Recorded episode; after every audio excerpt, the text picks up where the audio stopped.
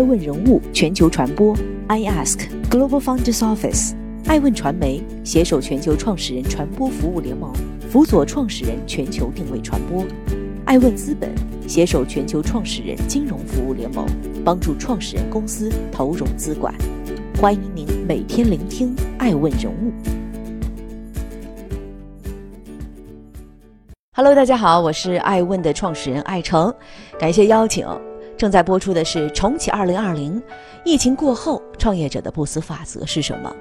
作为对话了近千位创始人的爱问人物团队，我们感受到了二零二零年一场突如其来的全球疫情，不仅打断了人们的生活，也重创了全球经济。黑天鹅振翅扇动的风暴来袭，太多不确定性摆在我们的面前。但爱问团队相信啊。穿越风暴峡湾，也是对我们翅膀的锤炼；铅华散尽，同样意味着拐点之后的重新开始。再次感谢封面新闻的邀请，借此机会来谈谈作为爱问人物的创始人对后疫情时代的想法，为大家分享创业者的不死法则，如何应对重启2020，如何迎接未来的机遇。当下的中国已经处在全面复工复产的进程中了。二零二零年五月二十一日，两会召开是重启二零二零年的重要标志事件，这也意味着中国先于欧美复苏。但非常艰难的是创业者们，创始人们告别长时间的居家隔离，纷纷准备大干一番时，如约而至的现实是，不是报复性消费，而是报复性存钱。在爱问传媒的北京办公室，我们接待了很多近期遇到过发展瓶颈和困难的创始人们。他们纷纷表示啊，自己的商品不好卖了，一级市场投资人也没钱了。这背后的原因很多，我相信所有的创业公司都感受到了压力。嗯，我曾经在长江商学院读过啊，我是长江商学院的 EMBA 第二十九期的学员。他们学校呢也给校友们发来了一份调查报告，上面有这样一段数据，我也想分享给诸位。二零二零年第一季度，受新冠疫情的影响，百分之六十以上的创业企业处境都比去年同期明显变差。田荒之下呢，裁员潮的阴影也一直都在。百分之二十三的创业公司选择对已有的高管进行降薪，而百分之十八点五的创业公司将进行裁员。在爱问人物近千位的创始人的调查中，很多人也向我们。提出了一些问题，中国的创业者们纷纷在问：我到底该怎么养活团队？怎么保住业务？怎么活下去？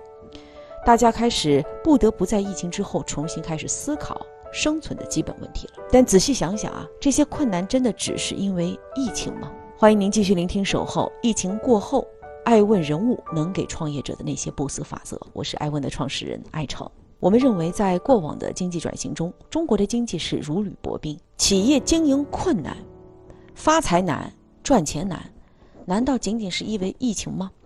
首先，我们要对这个世界有个宏观的、正确的认识。爱问人物认为，过往的经济转型中，中国的经济是如履薄冰，一边呢要保持增长，一边又要汲取水分。过去几年啊，水分主要来自于房地产，而如今互联网泡沫也越来越被重视。互联网创业为什么会有泡沫？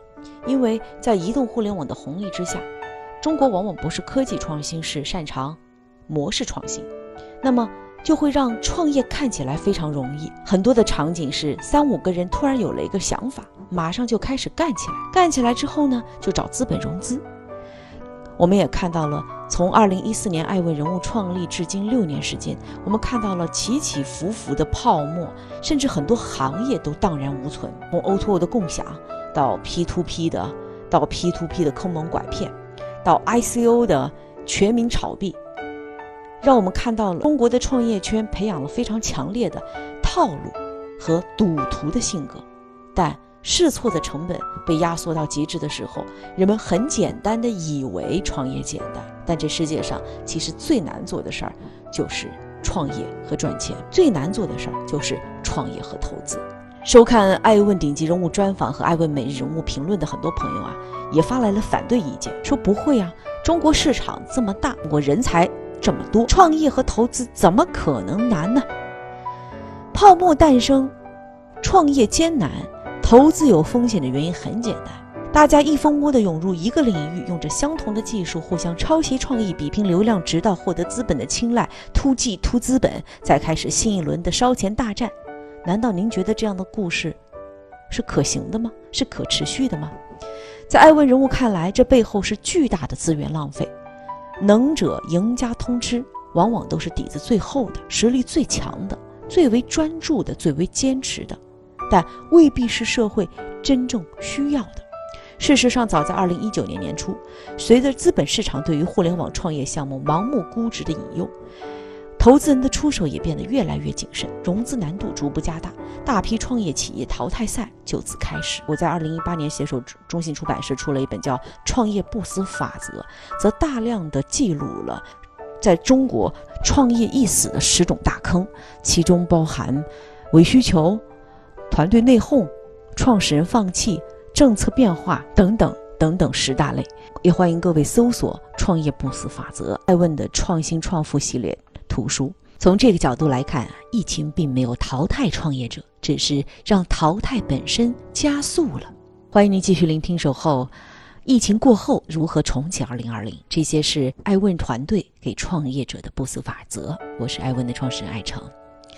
我们相信啊，寒冬之下，唯有最优秀的公司和创业者才能生存下来。当我们对现实迷惘的时候啊，不妨向历史找找账，不妨向历史找答案。今天我们经历的是2020年的新冠肺炎，必须回头来看2003年的非典对商业世界的影响，看能否从中归纳提炼出一些逻辑和道理。当年同样是被疫情改变了的商业世界。二零二零与二零零三是何其的相似。那一年，陈天桥和他的盛大游戏因为网吧门可罗雀，一蹶不振；梁建章的携梁建章的携程因为订单急剧下降，一度走到了破产边缘；俞敏洪的新东方现金流完全断裂，只能靠朋友借钱渡过难关；而疫情之下的阿里，更是面临着一场空前的浩劫。曾经有财经作家这样记录那段时光：二零零三年的阿里巴巴错过业务发展的高峰，真是一场灾难啊！因为员工出现问题，业务流程被迫中断也是灾难；出现大规模员工抱怨造成的人心涣散，同样也是灾难。包括他们的领袖马云也是灾难。但是就是在这样不被看好的情况下，这些最优秀的创业者还是坚持了下来。马云不仅通过关怀与激励稳住了人心，挺了过来，还发现了社会真正的需求，在线购物。阿里巴巴也因此涅槃重生。此后，内部凝聚力的高度统一成为了阿里最有力的武器。真正的社会需求永远处于变化当中。当所有人都以为互联网的创新已经接近尾声，社交与电商大局已定之时，依然会有抖音、拼多多这样现象级的产品突破重围。在这样困难与机会并存的时代，爱问资本也应运而生。我们相信，唯有变化才会给后者以机会。那些闪耀着新的需求和新的机遇的微光，必然也会让这次危，必然也会因为这次危机而显现。之所以在爱问传媒之外也成立爱问资本，就是我们要有预见未来的力量，去在危机中与能够成就未来的时代创始人同行。机会很多，放眼全球，更止于亚太。我们只选择专注于媒体和科技领域，因此，我们也有幸与这些在困难中抓住机会的伟大创始人和企业同行。我们成功投资了包括字节跳动、地平线、喜马拉雅。盈普科技、达观数据、资本观察等众多的优秀企业，如何重启2020？这不仅是对于创业者的一个命题，更是对于资本寒冬中每一个投资人的挑战。欢迎您继续聆听《守候》，如何重启2020？爱问人物给创业者的那些不死法则。我是爱问的创始人艾诚。接下来，我们将细细的盘点一下疫情之后会出现哪些机会。首先，我们认为第一个机会在于线上经济，因为疫情之下，所有行业都在拥抱互联网，这是一种被加速的拥抱，某种程度上成了一种政治正确。长时间的室内生活改变了我们的消费习惯，促成了线上人群和线下人群的破圈。比如，二零二零年，老年人也真正的开始录制抖音了，看起了并站，而年轻人也学会了跳广场舞、直播烧菜。毫无疑问，这种破圈带来了新类型的用户群体，新的需求也随之诞生。对此，我深信不疑。但硬币都有两面，在疫情期间最受益的行业，或者疫情期间发展最快的行业，也可能成为在疫情之后变得最激烈的行业。这是我们每一个创始人和投资人在得意时需要谦虚，在危难时需要乐观的重要原因。巴菲特曾说：“别人恐惧的时候，我贪婪；别人贪婪的时候，我恐惧。”我们举个例子，比如在疫情期间，在线学习显然成了一个高速增长的行业。虽然线上教育不可能完全取代线下，因为线下教育有独特的信息传递方式，这是人类互动和社交的本能。因为疫情期间没有选择，全国的中小学都停课，在线教育就变成了刚需。再比如在线办公。远程办公是不是可以完全替代线下办公呢？答案也是不可能的。历史上，包括雅虎、微软、谷歌等巨头都曾经尝试过线上办公。比如，二零二零年的日本奥运会，微软的日本分公司就在去年做过一次演习，尝试全员连续几周在家办公，最后发现啊，效果都并不好，于是又恢复了线下办公。因为远程办公是有信息损耗的，不可能完全取代线下。那么，用一个线上线下的教育和办公来揭示一个什么样的道理呢？就是很多线上的风口在疫情结束后，所谓的后疫情时代，也许会消失。这是一个预防针了。我们看到抖音爆火，线上的音频啊，线上的直播成了人们生活的常态。也许在疫情之后，有一部分用户仍会存留，但不会有那么多用户花那么多时间了。那么，对此这样一个需求的变化，创业者和投资人们，你们意识到也准备好了吗？但这是不是意味着进军线上就是错误的？我不这么认为，因为疫情之后，但凡还能活下来的线下企业，一定是已经把如何做线上这件事儿学会了，不然他活不下来。比如疫情期间影响最大的是餐饮业。毫无疑问，餐饮业到今天仍然形势严峻。这次对餐饮业的重挫是非常厉害的。由此可见，那些能活下去且活得还不错的餐饮企业，一定是学会了不少。在《爱问顶级人物对话》中，我们曾经服务过老乡鸡的创始人树从轩，一个养鸡和鸡睡在一块就会熬出一碗好鸡汤的树从轩呐，在与他的对话中，告诉我们面对疫情。他分享的一些经验，还有海底捞的创始人，还有虽然一方面啊叫嚣着自己成本过高，必须裁员，必须涨价，另外一方面他们一定是做对了些什么。艾薇人物经过仔细的研究和分析，发现至少他们做对了以下几件事儿：第一，他们真正学会了怎么去做线上外卖；第二，他们一定非常好的控制了自己的成本。第三，他们成功的把食堂与外卖做了结合，形成所谓的私域流量，圈住了自己的用户群。所以最后能活下来的，一定是最优秀的、越挫越勇的创业者。他们打通了线上线下的任督二脉，他们强大的生存基因将可能迎接新的挑战，结合新的艺术，结合新的技术，满足新的需求，成为下一代的阿里或者是京东。面对未来，爱问资本和爱问传媒认为，机会之一在于线上经济，那么机会之二呢，就在于国产替代了。无论是疫情还是贸易战，全球各国都越来越重视自己的产业链的安全。中国对摆脱核心技术受制于人的需求也越来越迫切。习总书记就曾特别讲到过，核心技术是国之重器，核心技术靠化缘是要不来的，只有靠自力更生。确实，艾问发现。外部环境的变化已经让自主研发上升为国家意志，全民舆论空前统一，这也为中国创业公司提供了一个巨大的市场机遇。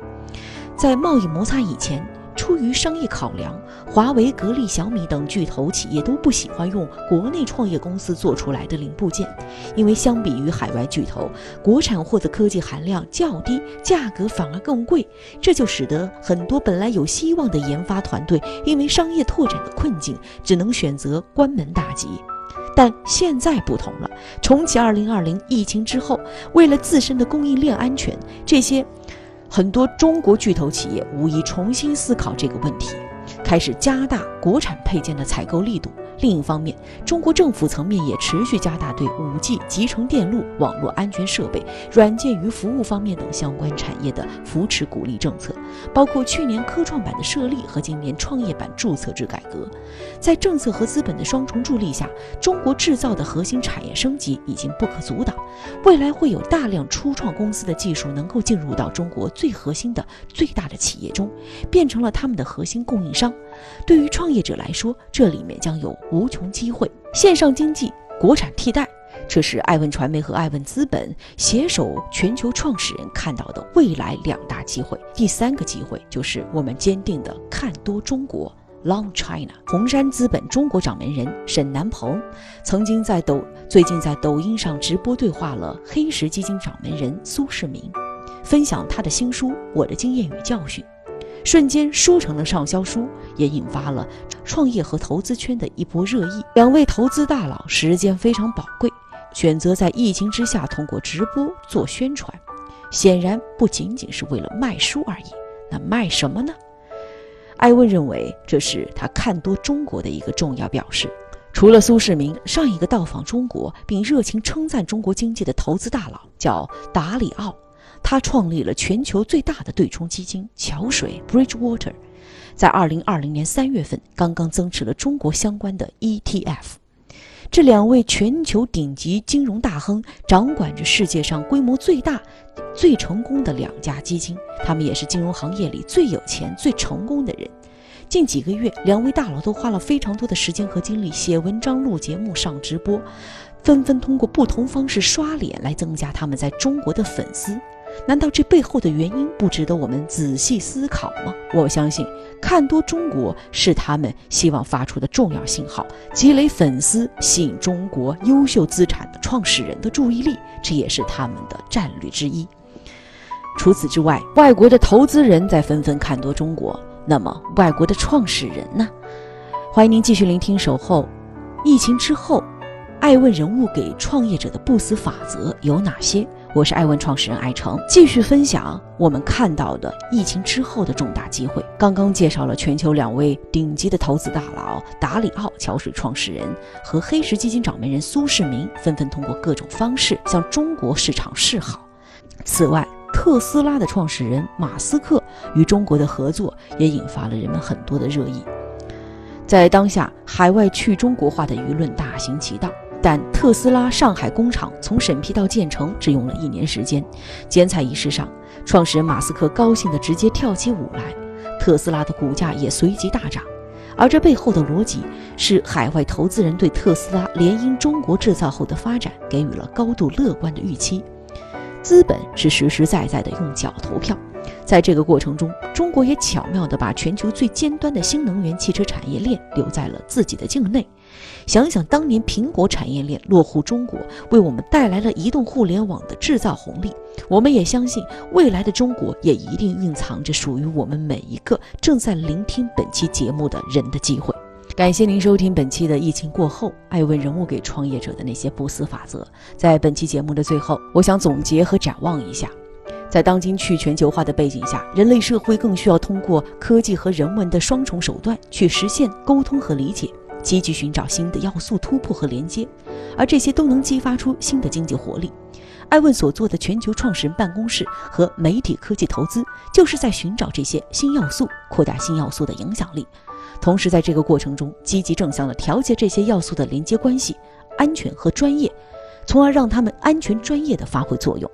在投资端，艾问资本小伙伴也持续关注媒体科技这个小小细分领域，发现和助力那些在未来世界实现沟通和理解上有价值的公司，给这些企业和创始人带来更好的传播影响力、更好的现金流、更好的资金流动性和更好的战略地图。作为一家年轻的传媒机构和基金，我们对话了近千位时代顶级创始人，投资了其中十几家公司，与我们继续深度一起同行。我们也期待更多有着全球使命感的创始人和我们一起共同建设。探索未来。最后，作为一名创始人，作为一名职场 boss，也想对收听本期节目的各位职场人表达一些寄语。在我面对话筒录制本期节目的当下，哈，我所代表的新闻传播圈以及投资圈，正在热议的是清华大学新闻传播学院停止招收本科生，从二零二零年开始。今天提及的很多宏观经济环境和刚才提及的在和这则教育行业的变化，到底意味着什么呢？它意味着在传媒和资本的行业，做一个人才越来越难，因为技术带来了机遇的同时，也给身处其中的每一位职场人带来了前所未有的压力和变化。那么。人工智能能不能取代人？未来的传媒和资本是长成什么样？我记得我第一次接触新闻传播学的教育是二零零四年，那年我大学本科，我在中国传媒大学新闻系就读，那也在清华大学新闻传播学院旁听他的本科生。我们学习的是采访、写作、编辑、评论、播出。但细想，十六年过去了，我刚才提及的新闻传播、生产制造的每一个环节，在。二零二零年的这个年代，都有相对应的技术，或者说产业公司能够提供专业的服务，人变得没有那么重要。英文里面对于人有一个分类哈，一个词叫 mediocre，一个词叫 excellency。第一个词的意思是中庸的人，第二个词的意思是优秀的人、卓越的人。那么我想，在新闻传播领域，对于中庸之人，很多的技术确实会取代。那么。我们要提前对自己的职场做长远的规划，有方向的学习，有方向的成长。如果你的技术不可以超越，如果你的业务能力无法超越科技，是否你真善美的人格可以让你所供职的组织找到需要你的理由？那对于 excellency，永远追求卓越的朋友、职场人士来讲。可以把组织当成一个有机的生命体，在组织里获得单独不能成长的成长，主动承担，一专多能，永远要创新，让人在机器发达的世界里依旧成为不可替代的作品。好了，感谢您的收听，我是艾问的创始人艾成，希望本期重启二零二零，艾问给创始人的那些不死法则对你有所收获。沉舟侧畔千帆过，病树前头万木春。让我们共同相信，明天总是令人期待的，因为它就在你的脚下，我们的眼前。更多顶级人物，欢迎关注每周五晚七点半北京电视台财经频道，每周六晚十一点海南卫视，同步在学习强国 APP 直播。更多完整内容，欢迎关注爱问官网 iask-media.com。更多精彩内容，也可以搜索“爱问人物”抖音号 “i ask leaders”，爱问人物全球传播，“i ask Global Founders Office”。